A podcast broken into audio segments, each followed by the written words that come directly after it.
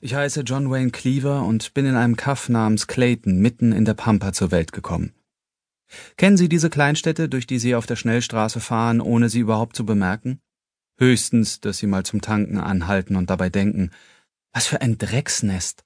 Wer will denn hier leben? Nun ja, ich habe 16 Jahre in Clayton verbracht und kann nicht behaupten, dass es langweilig war, dass nie etwas passiert ist und dass wir in naiver Unschuld im Dämmerzustand existiert haben, weit entfernt von den Problemen der modernen Welt. Nein, damit kann ich leider nicht dienen. Ich habe Menschen getötet. Zugegeben nicht so viele wie mancher anderer, aber das ist kein großer Trost, oder? Es beruhigt Sie sicher nicht unbedingt, wenn Ihr Sitznachbar im Bus Ihnen die Hand reicht und Sie mit den folgenden Worten begrüßt. Hallo, ich heiße John und ich habe nicht besonders viele Leute umgebracht. Ja, ich habe getötet. Und mehrere Opfer waren Dämonen. Aber es waren auch einige Menschen darunter. Dabei spielt es keine Rolle, dass ich die Betreffende nicht persönlich erledigt habe, aber sie sind meinetwegen gestorben. So etwas verändert einen. Man bekommt einen anderen Blick auf alles, auf das Leben und die Vergänglichkeit der anderen. Es ist, als wären wir alle wie Humpty Dumpty, von einer winzigen, brüchigen Schale zusammengehalten und auf einer Mauer hockend, als sei nichts weiter dabei. Wir halten uns für unbesiegbar. Aber dann reicht ein kleiner Riss, und auf einmal schießen Blut und Eingeweide hervor, und man hört lautere Schreie, als man einem einzigen Körper zugetraut hätte. Wenn das Blut spritzt, folgt ihm alles andere. Der Atem, die Gedanken, die Bewegungen, die ganze Existenz. In einem Moment ist man lebendig, im nächsten schon nicht mehr.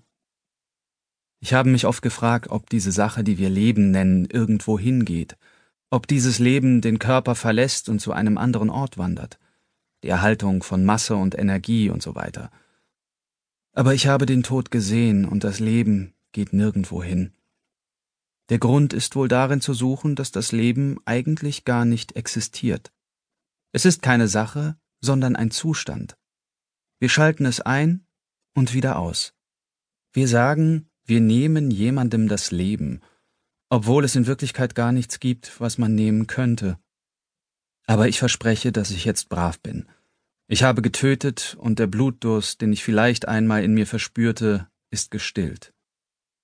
Morgens wache ich auf, besuche meinen Ausbilder, absolviere die Therapiesitzung und nehme anschließend die Arbeit beim FBI auf.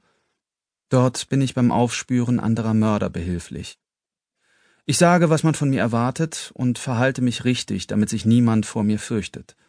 Alles ist gut. Ich sehe mir gern Reiseberichte an.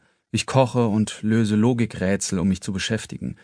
Manchmal gehe ich abends zum Metzger und kaufe mir den größten Braten, der angeboten wird. Ich trage das Stück nach Hause, lege den Raum mit Plastik aus und zerteile das Fleisch mit dem Küchenmesser. Ich hacke, haue, schneide und säble, bis nur noch Fetzen übrig sind und grunze dabei. Dann rolle ich die Plastikfolie mit Fleisch und Blut und allem anderen zusammen, werfe das Zeug weg, und alles ist sauber und friedlich. Denn ich bin jetzt brav, ein guter Junge. Versprochen. Ich liebe dich, John. Wie gern hätte ich früher diese Worte von Brooke Watson gehört. Nun brachen sie mir jedes Mal das Herz. Bevor es gebrochen wurde, hätte ich nicht einmal vermutet, dass ich überhaupt ein Herz habe. Es ist schwer zu verstehen, warum man etwas hat, das nur weh tut. Du liebst mich nicht. Ich rutsche auf dem unbequemen Besucherstuhl hin und her. Wir saßen in der Abteilung für Demenzkranke des Pflegeheims von Fort Bruce, einer schmutzigen Kleinstadt im Mittelwesten. Der Ort war größer als Clayton, wo Brooke und ich aufgewachsen waren, aber das heißt nicht viel. Wir hatten Clayton vor fast einem Jahr verlassen, als Brooke allmählich den Verstand verloren hatte. Seitdem war es immer schlimmer geworden. Du heißt Brooke Watson und du bist meine Freundin, erklärte ich ihr. Sie schüttelte den Kopf. Ich bin niemand. Niemand war eine Dämonin, entgegnete ich. Du hast sie eine Verwelkte genannt. Ihre Miene verdüsterte sich. Die Verwelkten sind böse. Ich blickte durch das vergitterte Fenster zum schiefergrauen Himmel hinauf. Der eine Woche alte Januarschnee bedeckte die Stadt wie eine Ascheschicht. Neuschnee ist sauber. Alter Schnee ist schwarz und rau, voller Dreck und Unrat. Schließlich wandte ich mich wieder zu Brooke um. Das stimmt, antwortete ich. Die Verwelkten sind böse und du bist keine von ihnen. Niemand war ein Ungeheuer, das von dir Besitz ergriffen hatte, aber jetzt ist sie fort. Sie ist tot und du hast noch ihre Erinnerungen, aber du bist nicht sie, du bist Brooke. Als ich sie betrachtete, fragte ich mich zum tausendsten Mal, wie ich ihr helfen konnte. Ihr Bewusstsein kam und verging wie eine Brise, flüchtig und unberechenbar. Besessenheit war eigentlich nicht das richtige Wort, um ihren Zustand zu beschreiben, aber es kam dem Begriff nahe. Besessenheit setzte allerdings voraus, dass es ein Gespenst oder einen Geist gab, während Brooke von einem körperlichen Wesen übernommen worden war – von einem Ungeheuer, das aus Asche und Schlamm bestanden hatte. Es war eine schwarze Masse, die Brooke in ihren lichten Momenten als Seelenstoff bezeichnete. Die Dämonin, die wir niemand nannten, hatte aus diesem Zeug bestanden und war in Brookes Blutkreislauf gekrochen, um sie wie eine Marionette zu steuern. Die beste Beschreibung wäre vermutlich gewesen, Brooke als Ziel einer Invasion zu bezeichnen. Aber mal ehrlich, wenn es um die Übernahme eines menschlichen Körpers geht und Worte wie das Beste fallen, dann steckt der Karren wohl ziemlich im Dreck und man redet am besten überhaupt nicht mehr darüber. Andererseits bleibt wohl nichts anderes übrig, wenn man Dämonen jagt. Wie schön. Brooke blickte über meine Schulter hinweg, starrte zur Wand und verlor sich in fernen Erinnerungen. Kelly Ishida, die Polizistin in unserer kleinen Fahndungsgruppe, hatte dort Poster mit Blumen und Landschaften aufgehängt, was mir allerdings fast wie eine Beleidigung vorkam. Brooks Persönlichkeit war unter unzähligen albtraumhaften Erinnerungen verschüttet, denn ihr Bewusstsein hatte sich mit dem einer Dämonin vermischt, die jahrtausende lang einen Mädchenkörper nach dem anderen übernommen hatte, bis sie eine tiefe Enttäuschung empfunden und immer wieder sich selbst und die Wirtskörper getötet hatte. Sollten ein paar Fotos von Blumen das alles vergessen machen? Ich heiße Lucinda, warf Brooke beinahe verschlagen ein, als offenbare sie mir ein Geheimnis. Früher habe ich auf dem Markt Blumen verkauft, aber jetzt sitze ich hier fest. Sie hielt inne, sah mich an. Hier gefällt es mir nicht. In einem Augenblick bildete sich eine Träne, die anschwoll und über das Augenlid auf die Wange rollte. Ich beobachtete die feuchte Spur, die sie auf der Haut hinterließ.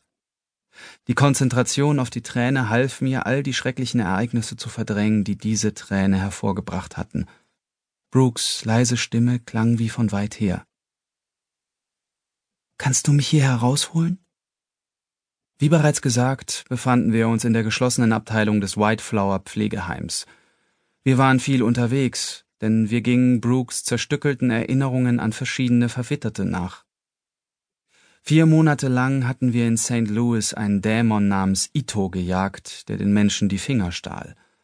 Anschließend hatten wir uns beinahe sieben Monate lang in Callister aufgehalten und einen Dämon verfolgt, den die Menschen nur hören konnten, wenn sie Schmerzen hatten. Dämon war natürlich ebenso wenig der richtige Begriff wie Besessenheit – denn wir hatten inzwischen einiges über diese Wesen in Erfahrung gebracht. Natürlich war es immer noch viel zu wenig, aber wenigstens war uns klar, dass sie keinesfalls die typischen bösen Geister des Katholizismus, des Judentums oder irgendeiner anderen großen Religion waren. Nach Fort Bruce waren wir gereist, weil hier, was noch nie vorgekommen war, zwei Verwelkte gleichzeitig ihr Unwesen trieben. Drei Monate lang hatten wir Informationen gesammelt. Da es in Fort Bruce keine wirklich passende Einrichtung gab, saß Brooke mit den senilen Demenzpatienten im White Flower Pflegeheim. Sie war um mehrere Jahrzehnte die jüngste Bewohnerin. Davon abgesehen war das Haus gar nicht so übel.